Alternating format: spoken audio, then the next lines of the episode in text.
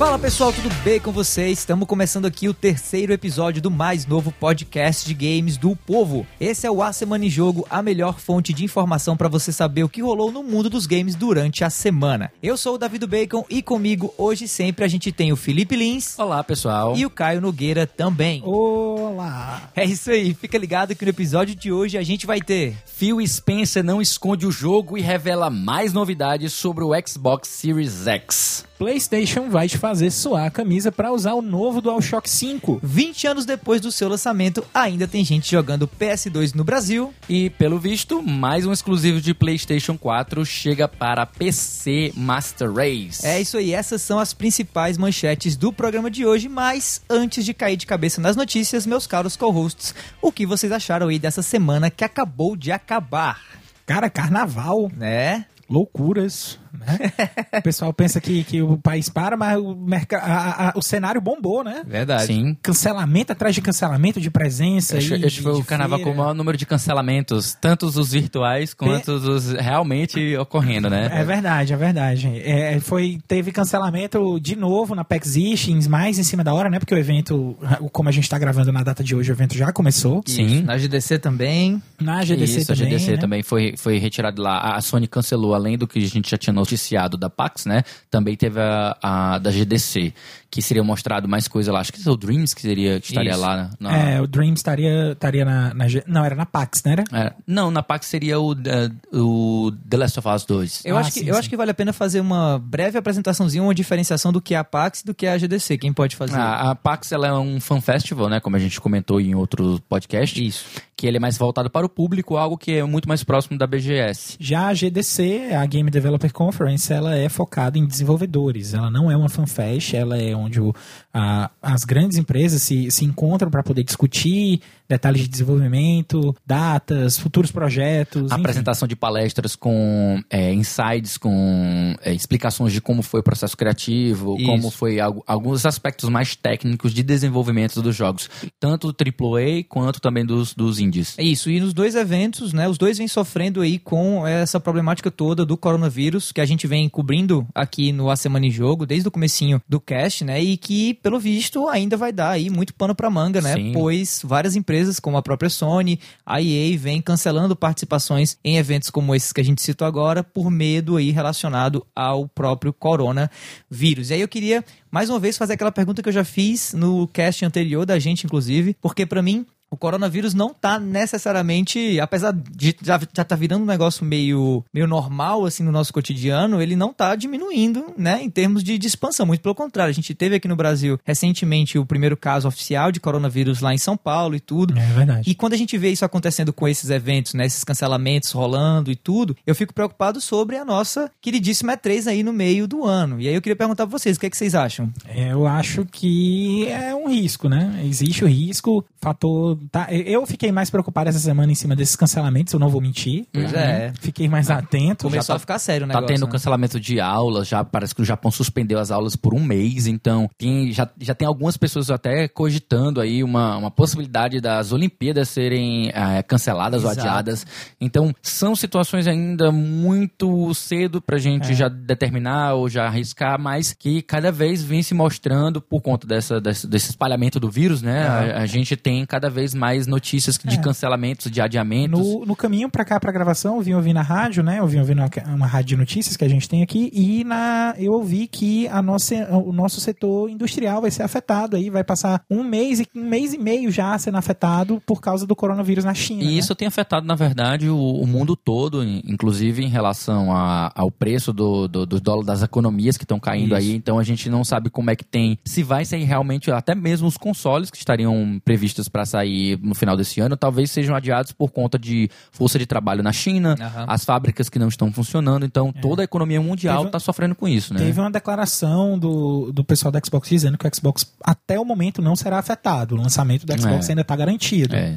Tá, tomara, mas- tomara. Mas, eh, mas- os eventos que aglomeram muita gente, como o E3, como Uhum. Olimpíadas, como os outros até a BGS, a TGS, que já são mais pro segundo semestre, mas É. o que tiver ainda no primeiro semestre já corre mais esse risco de ser cancelado ou adiado. Essa semana também nós tivemos a morte, descanse em paz, do Katsuhisa Hashimoto. É, Katsu. É, Katsuhisa Hashimoto, É, que eu, é não, o eu não me arrisco a dizer o nome É. coitado. É, a gente faz uma inversão aqui no, no ocidente, né? O, eu acredito que o Hashimoto deve ser o nome de família, então é Hashimoto Katsuhisa. Olha aí. É, hum, o Lee disso. É, isso aí.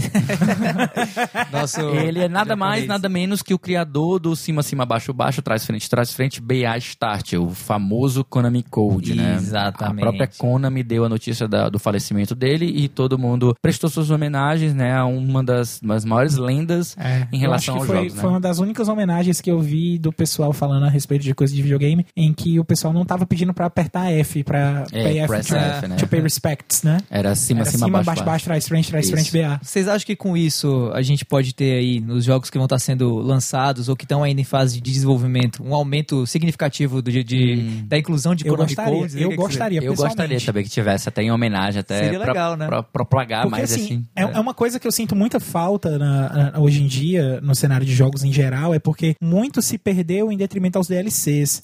E esse caso de cheat, personagem secreto, é, são pouquíssimos os jogos que a gente vê. A gente vê muito easter egg, mas, Isso. mas tipo assim, cheat é uma coisa que vai, por exemplo, uma seleção de fases. Ah, Pra ser, pra, pra ser bem sincero, eu acho que se, se dependesse de mim como desenvolvedor, eu tornaria ah, o cima, cima, baixo, baixo, trás, frente, BA, start, uma espécie de código universal Uhum. de cheat code, né? De pra habilitar o modo cheat nos jogos. Então, então, se você ainda trabalha com isso, desenvolvedor, tá aí a ideia. Você Eu- pode eu colocar gostava, isso. Eu gostava daqueles cheat codes diferentes, cara. Pra selecionar personagem no Street Fighter Alpha, tu tinha que fazer um movimento certo de personagens na tela de seleção de Mas só dá personagens. mais trabalho pra aprender, sabe? Não, mas esse é o charme da coisa. Mas eu gosto Porque você tem que ir atrás. Eu gosto do Konami Code virar exatamente isso, um símbolo, Um assim, símbolo do- de- de cheat code, né? É, eu, eu acho que, eu acho que pode fazer um- uma referência de easter egg permanente, mas assim, tudo converter pra, pra ser um universal único, É. eu acho um pouquinho É uma ideia, né? Só uma ideia. É. Também teve uma, uma notícia feliz, foi É, o isso aí. aniversário de 5 anos do Higiene Brasil. Olha aí, parabéns, Olha aí. IGN. Valeu, parabéns, Pablo Miyazawa, parabéns a Bruna Penilhas, a Isso. Bárbara Gutierrez, a Carol. Costa. Pablo Miazal, acho que todo mundo aqui acompanhava o trabalho do Pablo desde que a gente era Todo mundo é, pivete, é cria né? do Pablo Ele aí. é praticamente um dos fundadores do, do jornalismo de jogos no Brasil, né? Então, É, eu, eu gosto muito do Pablo, gosto muito do, do trabalho do Fabão Santana também, que é Isso, representante sim, da da Capcom agora. né? Eu gosto muito do trabalho das meninas que estão dando um show mostrando Girl Power total. É, Bruna né? Penilhas é fantástica. e a Bárbara Penilhas, Gutierrez a Bárbara agora Gutierrez. assumindo aí, né, o posto de, de Editora-chefe. editora-chefe, né, Uhum. tanto do IGN quanto da Versus também, né, É, os dois. a mulher talentosíssima. E a gente ficou sabendo pelo Twitter da Bruna, né? Segundo o Caio aí mencionou mais cedo aqui, enquanto a gente estava montando a pauta, que a IGN Brasil é a segunda maior IGN do mundo. É isso, Olha Caio? É, mas não foi no Twitter, não. Foi na postagem da IGN de agradecimento aos cinco anos Olha, a Bruna. Ah, pronto. Deixa isso em caps lock, cara. Que legal, e cara. meus parabéns aí pelo crescimento da IGN, porque pra ser a, maior- a segunda maior do mundo... Cara, é não, e, e ter prosperado, né? Porque aqui É, no Brasil nós exatamente. tivemos a Kotaku Brasil que ela afundou. Ela infelizmente, Infelizmente, não, não é. sobreviveu. É, e eu acho que das publicações que a gente tem hoje no Brasil, além da IGN ser a maior, né, ela é a mais expoente, assim, eu acho que ela é a que mais aparece, a que mais se destaca ainda hoje, né, perante a uma Sim. concorrência que vem aumentando. A gente tem a Vox, a gente tem a DNM e também eu, eu, eu gosto muito, bato palma aí pro, pro pessoal da IGN pela resiliência dos caras, Sim, né, sim. é uma publicação muito visada por meio de crítica, né, rola muita polêmica. com- Bate, Muita gente bate neles também, Demais. questão da, de manchetes sensacionalistas, num sentido um pouco mais pejorativo, É, e, e eu gosto muito deles não cederem, assim. Você vê que a, a equipe ainda se mantém constante. Você vê que a Bruna já recebeu crítica de a tudo que foi lado e se mantém lá muito bem, tudo É, mais, é crescendo a carreira dela dentro. A própria Bárbara Gutierrez Sim. também, o Pablo. Eu acho muito louvável a gente hoje nesse, né, nessa nessa onda de, de patrulhamento e de cultura de cancelamento e tudo mais, ter no meio gamer que é um meio tão divisível em alguns aspectos, uma publicação tão sólida como a do, a do pessoal da IGN É, Brasil. isso é verdade. A gente até- pode nomear a IGN um bastião aí da... É, Acredito que sim, então.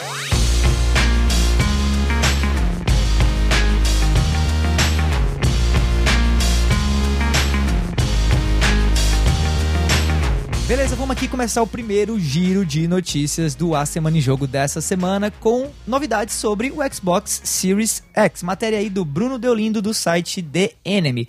Xbox Series X terá o dobro de poder gráfico do Xbox One X e suporte a 120 FPS. Em texto assinado por Phil Spencer, o chefe do Xbox, ou conhecido aqui como Bambambam Bam Bam, da Bam, Xbox, bam, bam do Xbox. a Microsoft divulgou uma série de novidades e detalhes do Xbox Series X, seu console de próxima geração. Entre os destaques está o suporte a 120 quadros por segundo e a confirmação dos 12 teraflops de processamento gráfico. Há ainda a menção a outras funcionalidades que já haviam sido citadas, como a possibilidade de deixar múltiplos games em suspensão. A maior novidade dos aspectos técnicos é certamente o poderio gráfico. Para se ter ideia, 12 teraflops corresponde ao dobro do que o Xbox One X oferecia. Phil Spencer também comentou sobre o Variable Rate Shading, ou VRS, tecnologia da Microsoft que otimiza o processamento gráfico para garantir uma taxa de quadros por segundo mais estável, juntamente com uma resolução mais alta também. Falando em quadros, Spencer afirmou que o console terá suporte a 120 quadros por segundo. O número só era atingível em computadores até a geração passada. Nos consoles, o padrão era de 30 quadros para games com maior apelo gráfico e 60 quadros para shooters e títulos que precisam demonstrar maior fluidez. No que diz respeito aos serviços, a Microsoft continuará disponibilizando games do Xbox Game Studios para Xbox Game Pass no mesmo dia de seu lançamento, como vem acontecendo até o momento. Ainda sob seus games exclusivos, a empresa anunciou a chegada do recurso Smart Delivery, que vai garantir ser necessário comprar um game apenas uma vez para que ele possa ser acessado no console que o jogador preferir, seja no Xbox Series X ou Xbox One. O sistema Smart Delivery também poderá ser utilizado para mídias físicas. A Microsoft explica que a distribuidora do jogo será responsável por este recurso, mas não detalhou se seus títulos proprietários, como Halo Infinite, farão parte do Smart Delivery para mídias físicas. Vale inclusive mencionar no finalzinho dessa nota aqui que a gente leu do pessoal do Enemy que a CD Projekt Red, logo em seguida a a publicação dessa, é, dessa novidade aqui por parte da Microsoft, veio a público dizer que Cyberpunk 2077 já vai ser incluído nesse sistema de Smart Delivery. Ou seja, se você comprar Cyberpunk 2077 para o seu Xbox One X, ele já vai estar também disponível na versão do Xbox Series X, caso você compre em seguida o console novo da Microsoft quando ele for lançado. E aí, meus co-hosts, o que é que vocês acham dessas novidades aí, né? A Microsoft se abrindo cada vez mais, mostrando tudo que existe, né, de, de, de novo, de interessante sobre o Xbox Series X, enquanto a PlayStation continua só no pianinho. É, a gente teve muitas novidades aí do, da Xbox ao longo da semana, principalmente depois dessa série de revelações aí que marcou logo o começo da nossa semana, né? Aham. Com várias novidades sendo mostradas aí pelo Phil Spencer. E meio que ninguém estava esperando uma revelação desse calibre, desse porte, na época que aconteceu. E não só essa revelação, como também em outros momentos na semana, né? Eu Ele ouvi. fe- Foi, foi por meio de um podcast, é isso? Não, é, isso, essa revelação que ele fez foi um anúncio, se eu não me engano, foi um, um press media que, que foi Isso, lançado um, mesmo. Um release que saiu.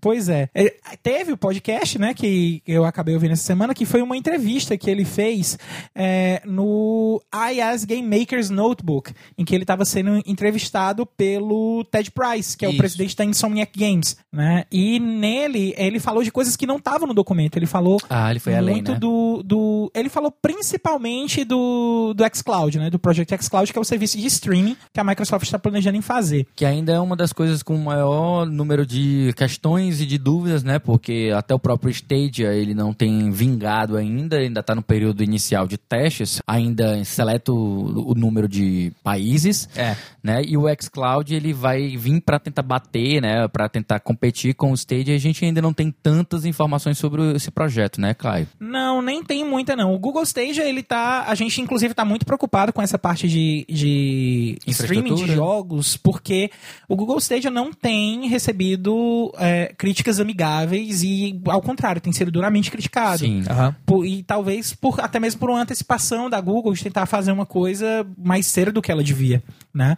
Mas enquanto isso, a gente tem é, alguns comentários do Phil Spencer quanto ao Project xCloud tem mostrado até um- uma certa esperança aí pro futuro. A gente já teve o serviço da Nvidia, né, que é o Nvidia Shield, que tá todo mundo falando que tá dando um pau no Google Stadia. É o, é o GeForce Now, na verdade, que É o GeForce roda, Now. roda a partir do NVIDIA Shield É. ou outros dispositivos, É né? porque, na verdade, o GeForce Ele requer uma máquina que esteja rodando o jogo, né? Muito, muito similar também com o que acontece com o Steam Link Aham, também. O isso. Steam Link tem um aplicativo para celular, inclusive. Você estiver rodando ele no seu desktop É. e você ou no seu, no seu notebook e você tiver com o celular por perto, você pode fazer um streaming para o celular e você pode jogar em tempo real com controle, seja aquele controle de celular ou seja mesmo por touchscreen. Aham. Então o GeForce Now ele funciona de maneira similar com o Nvidia Shield, né? É, exatamente. Então ele faz algo na mesma pegada. Não sei se é exatamente o que pretende ser o xCloud, É, né? Tem um momento até da entrevista que ele fala, é, in- inclusive a entrevista é bem extensa, 47 minutos, todo em inglês, mas eu ouvi tudo, é, é- é muito completo os comentários que ele manda. Tem um momento até que volta até um pouco da visão do que ele tinha comentado algumas semanas atrás, quando ele falava que a Sony e... Ele não via a Sony e a Nintendo como rivais diretas do serviço da Sim, Microsoft. gerou né? uma certa A gente chegou até a né? noticiar isso aqui Isso. também. Sim, sim. Ele comentou, é, foi comentado, aliás, dentro do podcast, que não só a Microsoft, como também PlayStation, Google e Nvidia, né, que são todas essas que a gente já falou, estão convertindo, estão tendo uma conversão para essa parte de streaming de jogos, né? Aham. Ah, o pessoal esquece que o PlayStation tem o PlayStation Now, Sim, né? que também não, Não é, funciona não é que a gente país, né? não é que a gente esqueça, é porque realmente a Sony, apesar de ela estar oficialmente no Brasil, ela não investiu em infraestrutura para oferecer o PS Now aos brasileiros. Então a gente não disso- tem aqui no Brasil, né? E além disso, eu, eu diria até além, eu acho que falta um pouco de comunicação da Também. Sony para marketing, para divulgar o serviço. Mas aí é que tá, da nossa visão aqui, como a gente não tem acesso ao Now, talvez faça sentido ela não, não ter tanta divulgação aqui, Mas o sabe? próprio serviço do PlayStation Now, pelo que eu acompanho da gringa, é pouco conhecido por parte de muitos jogadores de PlayStation lá. É um serviço que funciona, mas não funciona tão bem. Não tem um catálogo tão atualizado assim. Se eu não me engano, o último grande lançamento do PlayStation Now que estava sendo divulgado até pouco tempo atrás era God of War ainda. Nossa senhora. É, então eles, o, o catálogo não é tão atualizado dessa maneira, mas tudo pode mudar agora aí com o PlayStation 5. Eu queria aproveitar e voltar um pouco aqui pro texto da matéria em si e perguntar pra vocês o que é que vocês acham. A gente tem como novidades principais, né? É, suporte a 120 quadros por segundo, a 12 teraflops, o que quer que isso signifique. Eu acho que é muito flop. E, e, o tal do, e o tal do Smart Delivery, né? Assim, qual dessas três grandes novidades vocês mais se interessaram ou qual vocês acham que vai agradar mais o público brasileiro quando o Xbox Series X for lançado? Eu acho que essa, essa geração específica do PS4 e do Xbox One, acho que ela tava, até tinha começado na anterior. A gente tem um- um- uma proliferação muito maior de análises de como a da Digital Foundry, né? Aham. Que eles fazem análise de desempenho de performance para saber como é que está se comportando o jogo, para saber se ele tem queda de frames com determinada frequência. Isso era algo que a gente não tinha antigamente, né? Eu não sei se é porque a gente Não, não, se tinha atentava tanto a não isso. se né? atentava a isso. é, Tava até lembrando, conversando com, com uns amigos um dia desse, a gente lembrando de GoldenEye. GoldenEye que jogando quatro pessoas a tela dividida, aquilo ali rodava, acho que sem brincadeira, na casa de um dígito de FPS. Acho que eram assim, 6, 7 FPS É, mesmo. 6, mas 7 FPS por a aí, gente né? não sentia tanto, porque na época as, as TVs de, de, de, de tubo, tubo. elas não passavam uma imagem tão grande e com tanta qualidade como a gente Isso. tem pra Mas olha, de hoje mas em olha, dia. Mas a gente né? conseguia jogar, era É. meio em câmera lenta total, mas a gente conseguia. Não, e eu vou te falar, eu converso com muita gente assim, leiga, quando vou jogar videogame, e muitos ainda não conseguem diferenciar 30 quadros De por segundo 60. de 60. Há uma sensação de, De melhoria, fluidez. de fluidez, quando a coisa vai para 60 FPS, mas não há na cabeça de grande parte do consumidor, né, na minha opinião, do meio gamer, essa diferença assim de, porra, esse jogo roda 60, logo eu vou comprá-lo, entendeu? Eu não sei até que ponto 120 quadros, que até exige um Mais, monitor é. que, que pro- produza, né, que reproduza É, uma que taxa tem de uma taxa quadros de maior, quadros maior. vai importar tanto pra esse gamer mediano, digamos assim. né? Pra mim, essa a maior novidade de ter um hardware que sustenta 120 FPS, na minha opinião, é você ter uma maior estabilidade dos 60. Aham. Porque, pra ser bem sincero, o que mais pesa num gameplay, que realmente qualquer pessoa vai notar, é quando a gente tem queda de frames. Sim. É. É quando você tá jogando ali em 60 e tem algum momento em que você cai pra 30 ou ou 40, que você sente que as Isso. animações estão saltando mais quadros. Ou então mesmo você tá jogando de 30 e cai pra 15, cai pra 20. Você jogar, acho que você pegar hoje um Nintendo 64 e você jogar o, Ocarina of Time, você vai ver que tem alguns momentos em que tem uma Então, queda bonito, sensível. né? 20 ou Isso, menos até. 20 ou menos, exatamente. É. Você tem uma queda sensível. Na verdade, eu acho que o jogo todo roda é, na faixa de 20, mas tem alguns momentos em Aham. que tem uma quedazinha um pouco maior. Olha, eu não vou mentir, que, particularmente falando, é, 120 quadros é legal, os 12 teraflops bacana, é maior, é o dobro do, do Xbox One X atual, que mostra que essa geração não vai, não vai começar já meio capada, assim como foi a geração anterior em relação aos uh, ah, PCs e tudo da época. Mas para mim, o que mais me chamou a atenção dessas novidades que a Microsoft relatou sobre o Xbox One X, que vão para além disso aqui também, né? Você tem, por exemplo, é, a, a, possibilidade de colocar em stand-by mais de um jogo sim, que veio. Sim. Ou né, seja, tem mais RAM né, no jogo. É, no, mas o que eu achei mais legal de todos esses, todos esses anúncios que a gente reportou aqui na Semana em Jogo lendo essa matéria foi o Smart Delivery. Isso, eu ia falar exatamente que eu foi o que chamou foi... a minha atenção, porque é uma coisa Exato. genial. A gente já tem isso aplicado dentro nos PCs já de bom tempo. E, e é mais uma coisa que está aproximando os consoles, ainda mais os PCs. Né? Na, no, na, na geração passada, a gente teve a questão da arquitetura do processador que estava se aproximando à programação x86, né? Que era, já era o que rolava no PC há muito tempo. E, esse, e essa tendência agora do Smart Delivery é exatamente o que já acontecia no PC. Você comprava o jogo, atualizava o PC, mas continuava com o seu jogo lá. Essa questão é. É, é, até tinha outro nome. Esse Smart Delivery vai ser o serviço dele, mas toda essa, essa sistemática, é, toda, todos esses serviços que são relacionados a cross-gen, que é essa, que é o termo que a gente está mais acostumado, eles são muito bem-vindos, porque incentiva o pessoal ao mesmo tempo a não correr para poder comprar um hardware novo e também não deixar para comprar um jogo só quando sair a versão final dele. Você já, já pode garantir agora no, no console dessa geração e quando você comprar um novo console, você joga uma versão mais, mais é, é, tunada dele, mais forte. Sem assim, contar também, só, é... só uma pausa para um comentário, sem contar também que o Xbox já foi confirmado que ele vai ter retrocompatibilidade total até o primeiro modelo do Xbox, mas claro, nos programas estão sendo lançados em retrocompatibilidade, em que eles estão trazendo esses jogos aí para dentro do catálogo. Pois é, cada vez mais a gente vem sabendo mais e mais sobre o, o Xbox, mas a Sony tá deixando a desejar aí nessas. Tá, tá segurando a peteca. Nessas eu, eu acho que ela tá meio que esperando sair o maior número de informações do Xbox, porque aí eles tomando a dianteira, eles ainda podem fazer ajustes de última hora, conversar com os engenheiros para ver se conseguem pois é. colocar é. ali alguma função de, de última hora para tentar bater ou tentar superar o que tem que tá oferecendo a Microsoft.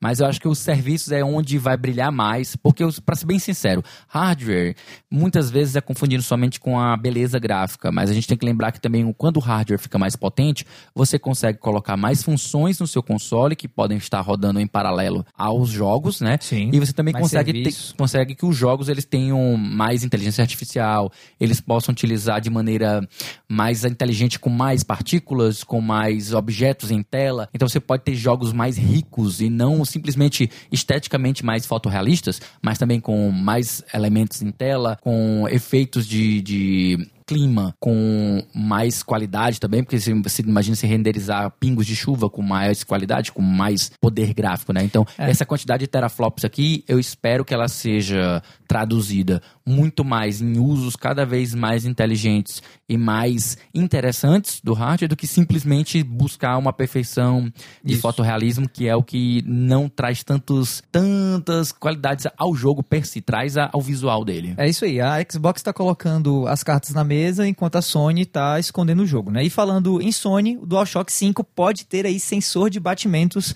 cardíacos e de suor também, segundo rumores. Matéria aí do Valdeci Emboava via Nexperts para a voxel.com.br. Uma nova patente pode indicar funcionalidades jamais antes vistas em um controle de videogame. De acordo com o registro do novo DualShock 5, o controle pode ter sensor de batimentos cardíacos e até sensor de suor nas mãos. O documento da Sony Interactive Entertainment explica que a intenção dessas novas funcionalidades é que elas tenham influência em jogos que você joga, impactando de alguma forma na imersão durante o gameplay. Ao jogar um título de terror e escolhas como Until Dawn, por exemplo, se o seu batimento cardíaco estiver muito acelerado e suas mãos estiverem suando, o game entende que o jogador está com medo e escolhe a opção de fuga automaticamente. Este, obviamente, é apenas um dos exemplos que o novo controle pode exercer futuramente. No entanto, a patente não indica que o DualShock 5 terá de fato esse recurso, indicando que esta seja apenas uma das ideias da Sony Para o novo controle.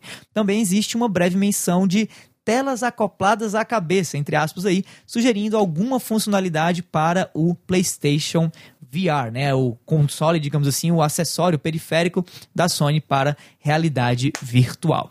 E aí, meus co-hosts, o que, é que vocês acham? Será que a gente vai ter possivelmente um DualShock 5 que vai medir batimento cardíaco e sudorese das mãos? É, tem isso. Olha, essa não é a primeira vez que alguma empresa de videogames quer trazer esse tipo de sensor, né? A gente lembra aí de alguns anos atrás que a gente teve o anúncio do Wii Vitality Sensor, Sim. né? A Nintendo já tinha enveredado nesse lado. O projeto, pelo que eu descobri, ele foi meio que colocado de lado para investir em quality of life, talvez em outros tipos de utilização. É, era né? numa época que a Nintendo tava bem orientada para esse viés aí de saúde, de qualidade Isso. de vida. né? Tem- Tinha o Ba- Balance Board, que Sim. você podia fazer exercício físico e tal. Mas flopou, né? Essa É, a ideia não chegou nem a sair do papel. Pelo Isso. que eu entendi, o, o projeto do, do Vitality Sensor ele foi apresentado numa E3, mas ele ficou sendo desenvolvido, sendo desenvolvido, sendo desenvolvido e nunca chegou a virar um produto realmente voltado para os jogos, para que os desenvolvedores pudessem criar algo.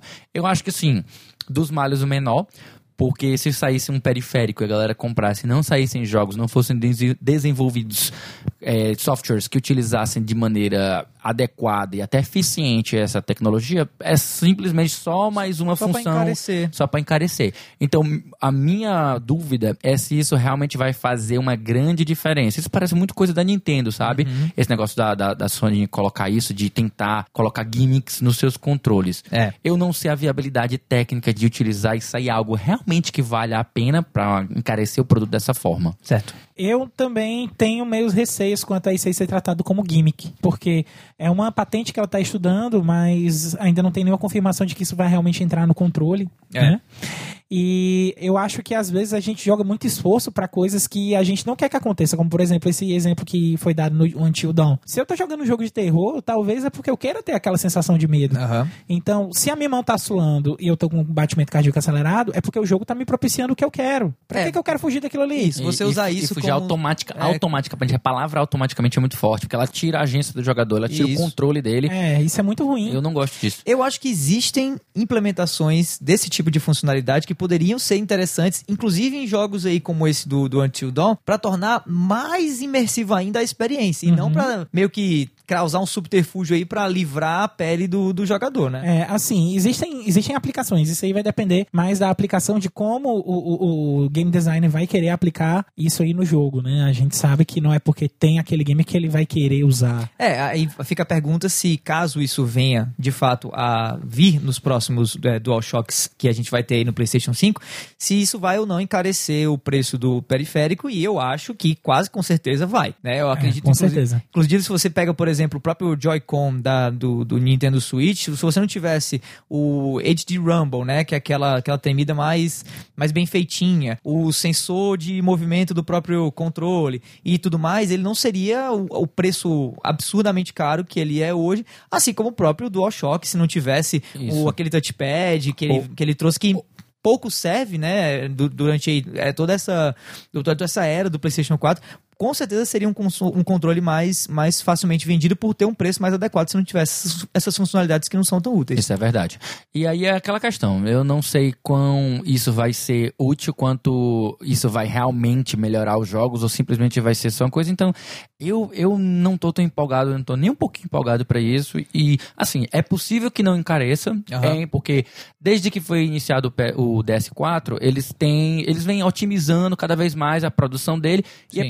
Provável que o preço dos componentes já tenha caído, sabe? Então, Aham. há uma possibilidade do controle hoje ele ser mais barato para produzir do que quando iniciaram. Aham. E aí o que? A adição dessa nova funcionalidade só iria voltar para o padrão, né, de, do, do custo, fazendo com que ele saia quase ao preço de custo, um pouco de, de lucro para que vale a pena ter essa, essa nova tecnologia. Vocês né? acham que tem alguma funcionalidade que o DualShock 5 poderia ter que o 4 não tem? Ah, Tem várias, né? Agora que sejam realmente relevantes para a forma com que você interage com os jogos, eu não sei. Essa questão de você, como a gente falou, essa questão de medir batimentos cardíacos, ela é mais interessante para para softwares, né? Para jogos, entre aspas, focados em saúde, Ah. né? A gente tem jogos como o, o- o Ring Fit, É, o né? Ring Fit. O Ring Fit que tem no Switch, ele já é uma coisa que a Sony também pode explorar e até thirds podem explorar, mas eu não sei se isso tem muito mais do que isso de, de, de aplicabilidade. Aham. Tem uma que é, é meio contrário do que o Davi perguntou, que tem no DualShock 4, que eu queria que se mantesse no DualShock 5, que são aqueles alto-falantes que tem no controle. Ah, é? Você gosta disso? É, Gosto porque, assim, é um dos jogos que eu acho que que utilizou isso aí magistralmente foi o GTA V. Aham. Ele usou muito bem essa forma, porque quando você atende o celular, a voz do celular sai no fone, não sai na TV, né? E já Aham. sai com aquela voz de fone mesmo. Legal. Então aumenta um pouquinho a imersão, né? A, a ideia de que você tá falando no celular e você ouvir aquela voz meio chiada, meio assim, é, eu acho que foi uma, uma utilização bem. eu, eu lembro que tinha isso no emote. O emote tinha essa história Tinha também. Tinha também. tinha Ah, também, começou lá. o arco. Agora, alguma coisa que tenha no que tenha no DualShock 4 que podia ir pro DualShock 5, na minha opinião, eu acho que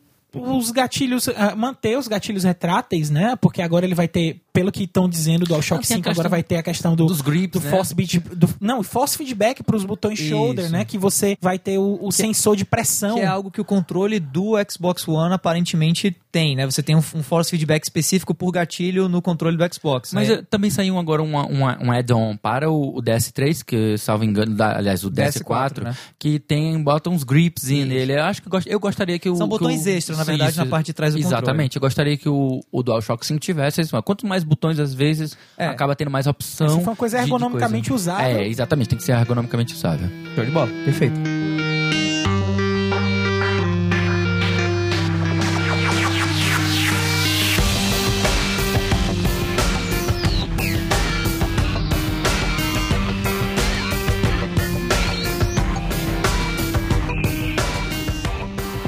Aí agora pro segundo bloco de notícias aqui do A Semana em Jogo, vamos trazer aqui uma novidade, na verdade, sobre o passado, né? Sobre um, um ícone aí do mercado de games do Brasil, que é o PlayStation 2. Após quase 20 anos, PlayStation 2 ainda é o terceiro console mais popular do Brasil.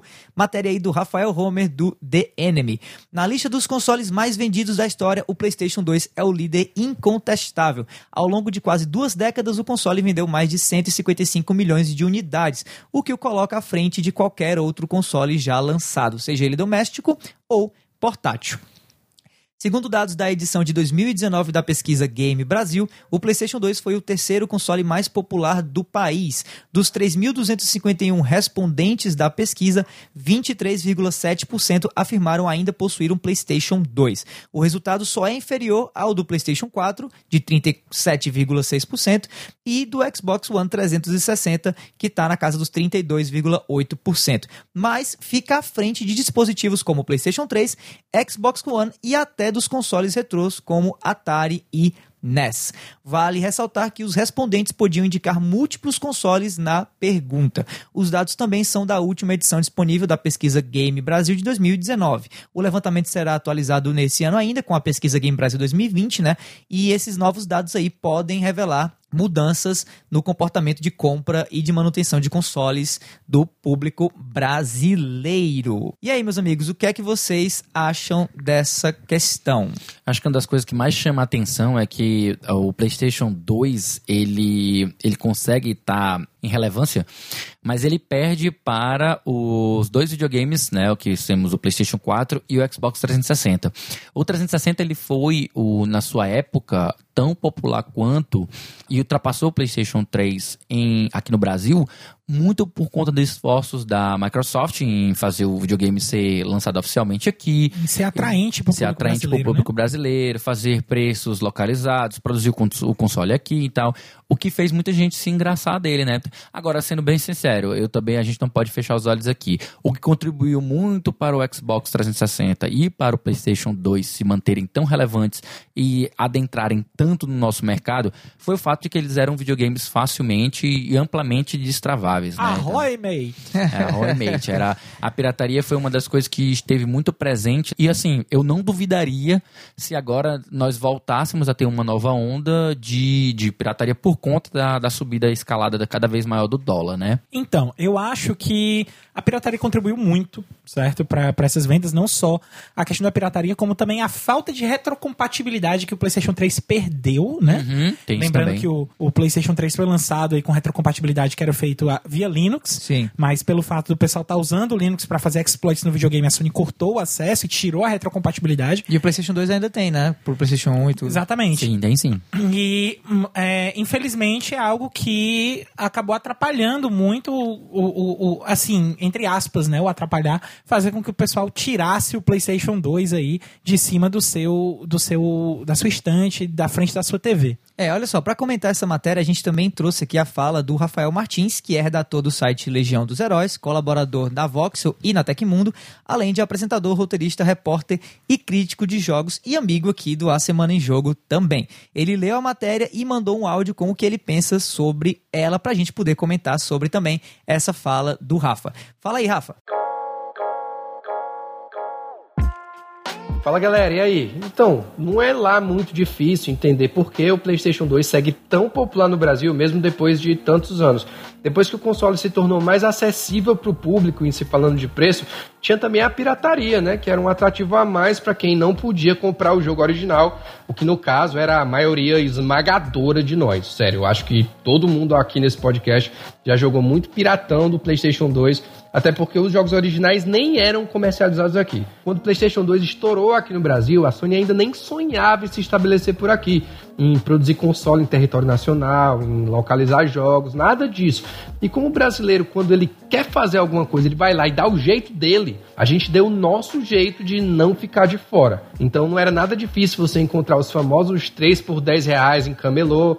E também a ideia de ter um monte de jogo legal em casa, pagando mais barato, era bem sedutora. Isso sem falar que depois de um tempo você podia só baixar a ISO do jogo, gravar num DVD Virgem, botar num console e jogar tudo isso sem sair de casa. Outro motivo pelo qual o PlayStation 2 continua tão popular no Brasil é que a própria comunidade gamer se recusa a deixar o videogame morrer. A gente tem, por exemplo, aí o Bomba Pet, que é aquele hack dos Win Eleven com times nacionais, que é feito até hoje, todo ano ganha uma versão nova. Fora que brasileiro também é muito sentimental e quando bota uma coisa dentro do coração, ela fica lá. E o PlayStation 2 é uma dessas coisas. É por essas e outras, meus amigos, que o PlayStation 2 é e vai continuar sendo um queridinho dos brasileiros. Isso não deve mudar tão cedo. Eu sou Rafael Martins e tô indo nessa. Bebam água, respeitem seus pais, durmam cedo e até a próxima. Valeu pela oportunidade. Fui! É isso aí. Valeu, Rafa, aí, pelas suas opiniões. O que, é que vocês acharam, meus amigos, da fala dele? Mas é, é, muito cirúrgico o comentário dele, especificamente no que a gente já tinha comentado anteriormente, que é a questão da, da, da pirataria, pirataria né? do quanto ela colaborou para o PlayStation 2, para o 360 ela entrar. Agora, assim, isso me deixa uma, uma questão aqui que a gente ainda não solucionou. O mais popular é o PlayStation 4, né? Pois é, cara. Isso. E ele não é um videogame que é tão destravável assim. Assim, ele é destravável, ele tem, eu não sei quão, destra, quão popular é a destrava dele, é, mas, mas eu... muita gente mantém ele Isso. na legalidade, né? Eu acho que nos videogames populares mais é, mantidos na legalidade. E eu, o que, que, vocês acham disso? É, Por que, que isso acontece? Acho, é um fenômeno diferente, Eu né? acho que, inclusive, o top 3 aqui da pesquisa, segundo o Rafael, a gente tem PlayStation 2, Xbox 360 e PlayStation 4. E tanto o 360 quanto o PlayStation 2 estão aí exatamente por conta da pirataria. Exatamente. Uhum. É, o, é, o meu ponto é justamente esse. Eles eram os videogames mais pirateáveis nas suas épocas, então por isso que eles fizeram tanto sucesso. Isso. Na época do PlayStation 2, a gente foi ter o GameCube, que só foi ser mesmo destravado mais forte perto da sua, do fim da, da, da, sua geração.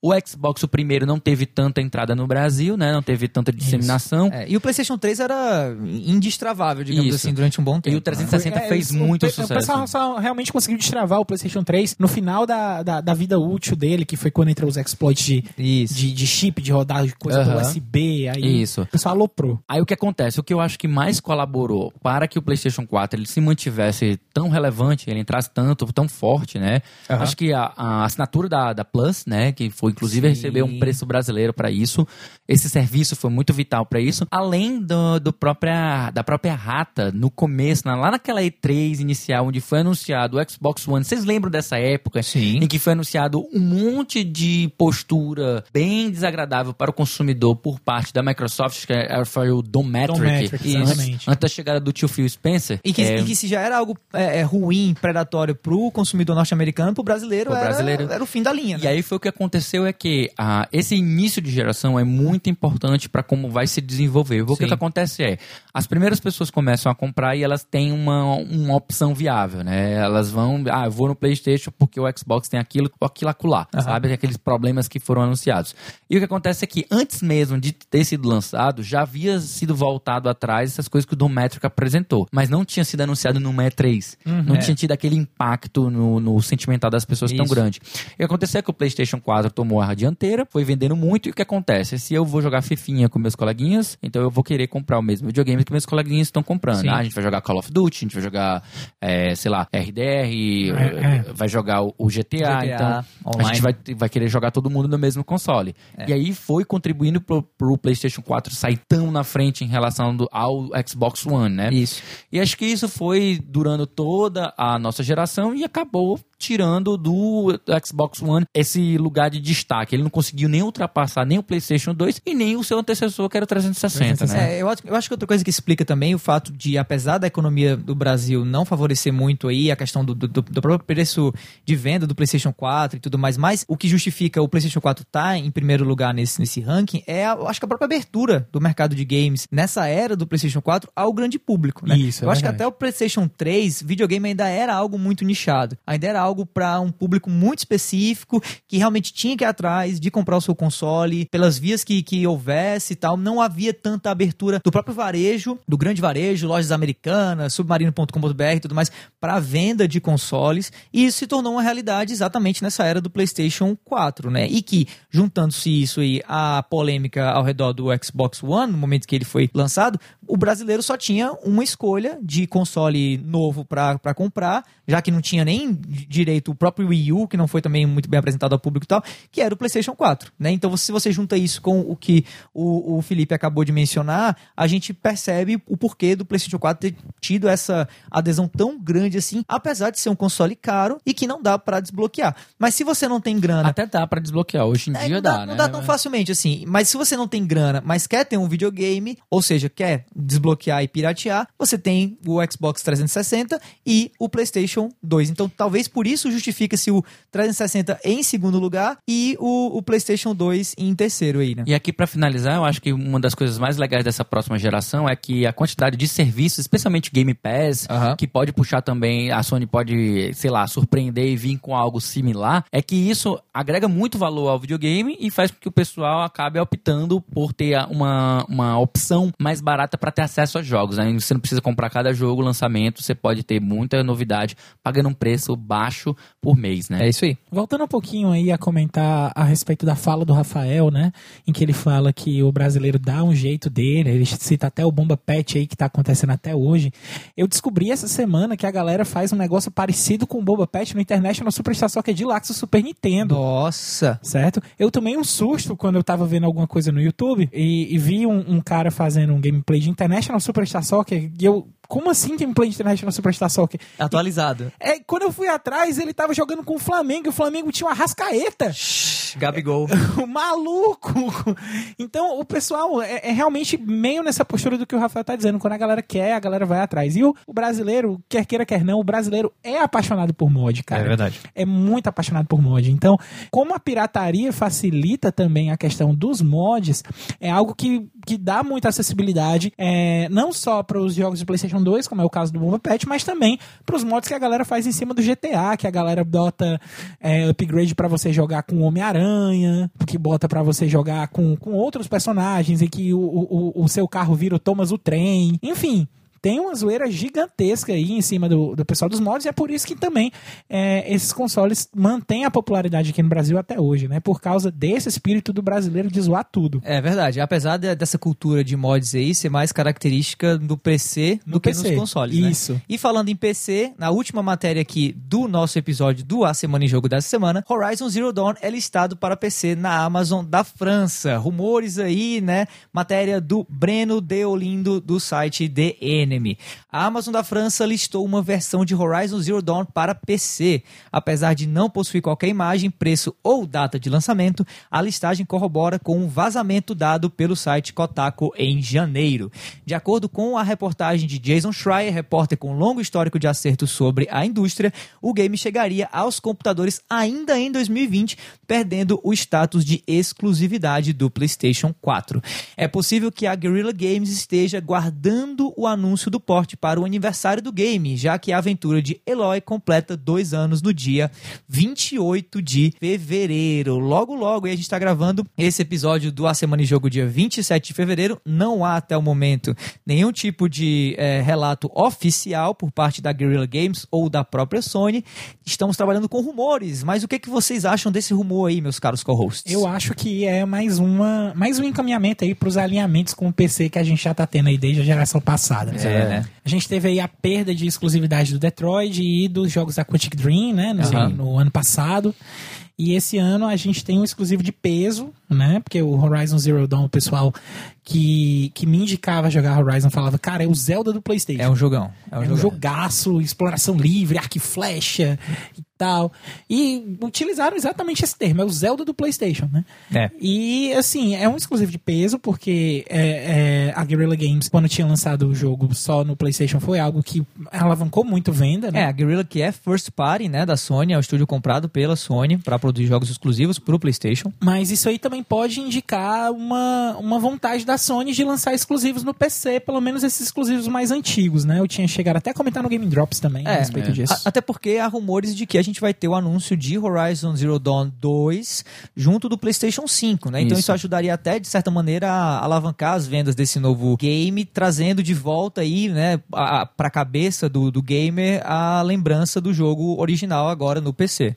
Eu gosto muito dessa migração, dessa, dessa, desse porte Aham. de jogos um pouco mais antigos dentro das plataformas que são exclusivas para o PC, porque afinal, vamos ser bem sinceros, quem é o, o público médio da Sony já consumiu o jogo que deveria consumir. Isso, Então, dois anos, né? Há dois anos já comprou, já se engraçou com a história da Halo, já entrou, já comprou DLC, já fez o escambau e agora o jogo tá lá encostado, sabe? Aham. Ele não vende muito mais, tanto é que ele vive de promoção, já teve queda de preço. Então eu vejo, no meu, no meu entender, a Sony ela só tem a ganhar com isso.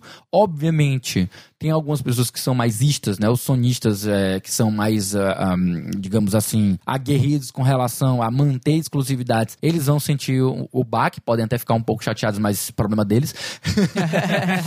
Sendo bem sincero, o problema deles, eu acho que quanto mais a gente caminha para que os títulos eles existam e coexistam em diversas plataformas, melhor ainda. Eu não vejo problema nenhum em, ter, em ser, entre aspas, exclusivo temporário, até porque ele não tá indo para o, o concorrente direto, Isso. que é o Xbox. Ele tá indo pro PC, que é uma plataforma que é complementar. Muitos jogadores hoje possuem um PC e possuem um console. E às vezes até mesmo possuem dois consoles. Seja um PC, um Xbox E e um um, Switch. Switch. ou um PC, um PlayStation 4 e um Switch. Aham. E eu acho extremamente válido pegar esse público. É uma, um movimento. Eu acho que não deveria ser feito só com esses jogos, como no caso do, do Horizon, mas também, sei lá, um God of War também acho que vale vir. E nada mais justo e nada mais interessante que venha, como por exemplo o Dreams, que até tu cobreixes no, no Vale a Pena Jogar. muito legal o Dreams no PC. O Dreams no PC seria uma plataforma extra para dar ainda mais cor, ainda mais usuários, mais gente que vai poder estar criando o jogo, mais gente que vai estar podendo, sei lá, comprar pacotes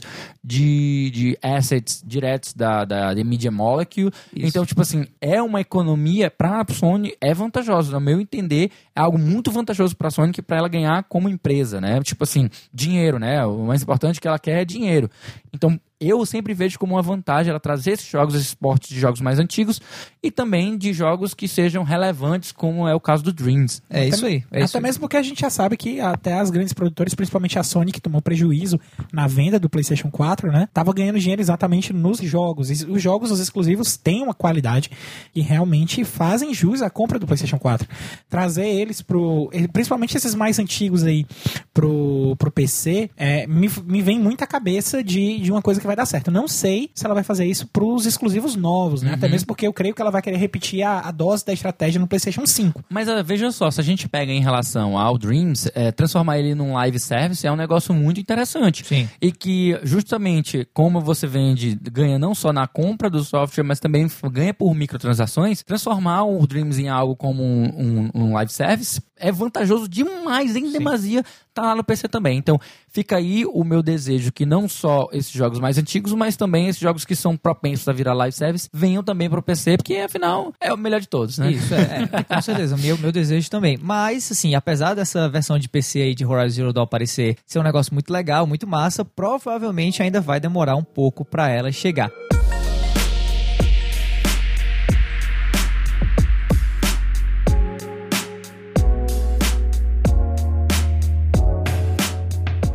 Enquanto isso, se liga aí na listagem que a gente fez aqui no A Semana em Jogo com os lançamentos da semana que vem para você ficar ligado. Semana que vem a gente vai ter dia 3 de março Grand Blue Fantasy Versus, jogo de luta aí exclusivo para PlayStation 4. E também dia 6 de março a gente tem Pokémon Mystery Dungeon Rescue Team DX, né? Uma, uma versão remake quase aí, ou remaster, melhor dizendo, né? Do jogo Mystery Dungeon para Nintendo Switch Ele, também. é- ele é um exclusivo. roguelike. É um roguelike de Pokémon, então pra quem não conhece, dá uma olhadinha no YouTube. Você já jogou, vídeos assim. Eu já joguei um pouquinho dele, joguei no, acho que me engano, no 3DS. Aham. É uma franquia bem interessante que você vai jogar um roguelike com os pokémons, não tem humanos, salvo engano. Você só joga com os pokémons mesmo e fazendo seu timezinho. É interessante, é uma forma diferente de jogar pokémon. Legal. Além disso, a gente também tá trazendo aqui nesse episódio, nesse terceiro episódio do A Semana em Jogo, pra né, coroar aí o fim de fevereiro e começo de março, a lista dos jogos que vão estar saindo pros serviços Games with Gold e PS Plus também, pra caso você aí que tem um Xbox ou um PlayStation 4, ficar ligado no que tá aparecendo aí, entre aspas, de graça,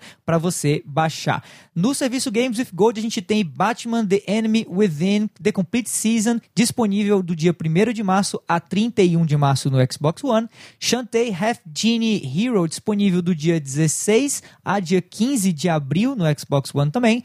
Castlevania Lords of Shadows 2, disponível do 1 de março ao 15 de março, tanto no Xbox One quanto no Xbox 360. E Sonic Generations, disponível do dia 16 de março a 31 no Xbox One e no Xbox 360 também. Já na PlayStation Plus, na PS Plus, disponível aí para o mês de março, a gente tem Shadow of the Colossus no PlayStation 4 e Sonic Forces também. Inclusive, Sonic Forces, um jogo que eu não joguei, tava até interessado porque assisti o filme do Sonic, achei massa. Não perca seu tempo. Pois é, mas falaram tão mal desse É, jogo. eu, eu não recomendo, eu, sou, eu vou sou logo brutal aqui, eu não recomendo. O- o- Sonic os jogos Forces 3D não, não do vale pena. Sonic, de- desde Sonic Adventure 2, até mesmo o próprio Sonic Adventure deu, 2 né? não tem uma aceitação Mas é tão como legal. aquela, Acho né? que o melhor foi o Sonic Generations mesmo, o melhor Assim, eu, avaliado. eu não recomendaria comprar, mas se você é assinante da Plus e gosta de Sonic, E por que não, cara? na, de É. graça, entre aspas, até É, injeção se na você né? Já pagou. Se já é assinante, vai lá e. Agora, Shadow of the Colossus, se ainda não tiver jogado, jogue que é um dos maiores clássicos Verdade. dos jogos. né? Ele nasceu como clássico,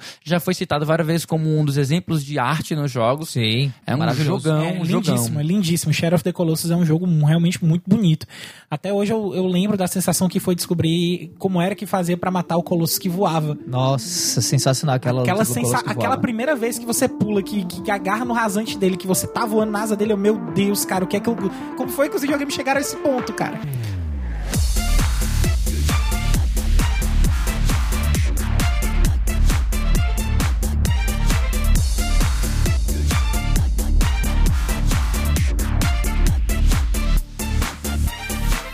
Além dos jogos da semana, esse trio aqui da Semana em Jogo tem mais um monte de conteúdos pra você ficar ligado. Toda sexta-feira tem episódio novo do Vale a Pena Jogar com o nosso queridão aqui, o David Bacon, Ei. trazendo uma análise de um jogo que ele acabou de zerar, de jogar, de experimentar. É verdade, é verdade. E mensalmente busca lá por Cast Potion no seu agregador de podcasts favoritos pra encontrar um papo descontraído e catedrático sobre o mundo dos games. Bom, esse foi o terceiro episódio, galera, do A Semana em Jogo. Se você ouviu até aqui, olha, muitíssimo obrigado. E se você gostou do episódio, assina aí o feed do cast e fica ligado que semana que vem tem mais. Antes de encerrar o cast também, a gente quer aqui deixar o nosso muito obrigado ao pessoal aí do The Enemy, galera da Voxel também, e também do nosso querido Rafael Martins pela participação no episódio dessa semana. E pra finalizar, que tal seguir a gente aí nas redes sociais, tá? Eu tô no arroba Bacon. Eu tô em arroba o Felipe Lee. E eu tô em arroba foi o Caio. No mais é isso, meu nome é Davi, eu vou ficando por aqui e a gente se vê por aí com o próximo episódio do A Semana em Jogo no domingo que vem. Falou, pessoal! Tchau, tchau. Tchau.